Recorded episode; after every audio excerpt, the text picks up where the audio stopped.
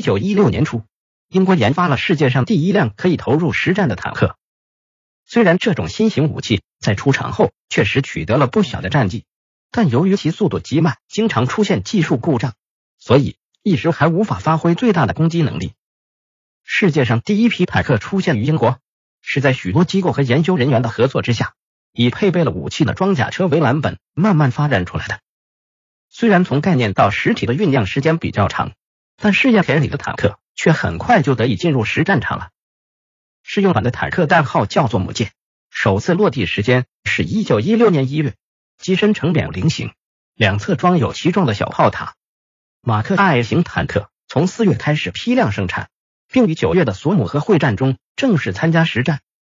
闪亮登场的坦克用自己庞大的体型和坚固的装甲，将德国士兵吓得连滚带爬的跑出了战壕，但其作战效果却在那之后便急转直下。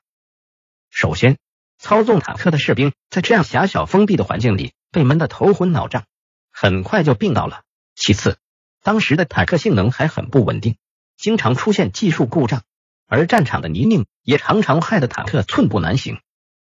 但无论怎么说，跟使用者的预期比起来，坦克的表现已经算是很不错了。坦克的性别，坦克的性别之分是以其配备的武器为标准的。雄性坦克一般配备的是两门轻炮和四挺机关枪。而雌性坦克则只有单纯的六挺机关枪而已。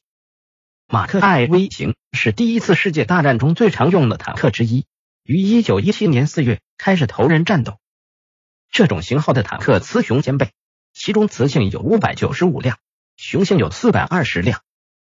但后来雌性中有不少的右侧枪台被换装为炮台，所以又出现了中性坦克。人们对坦克的优势劣势分析的越清楚。这种武器的发展也就越快。要对付德军的反坦克好，其中一种方法就是把坦克的小脚变成大脚。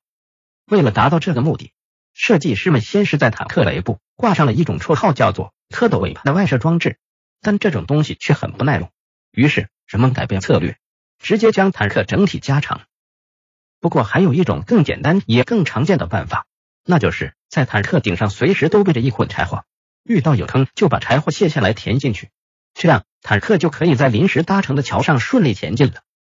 早期款式的坦克都是随便用一些原木或灌木枝子来搭桥的，到后来就逐渐演变为专用的金属栅栏了。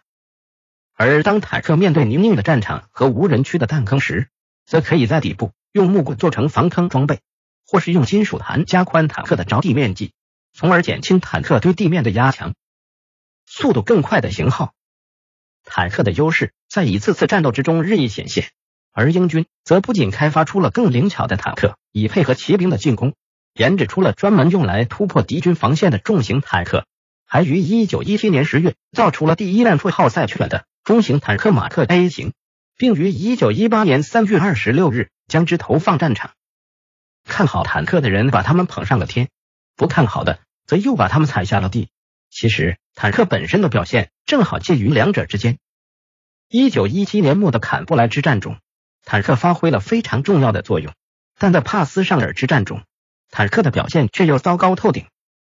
整体来看，这种武器虽然无法打出制胜的一击，却也不至于拖部队的后退，只是由于技术不可靠，就一直这么中庸的在战场上存在着。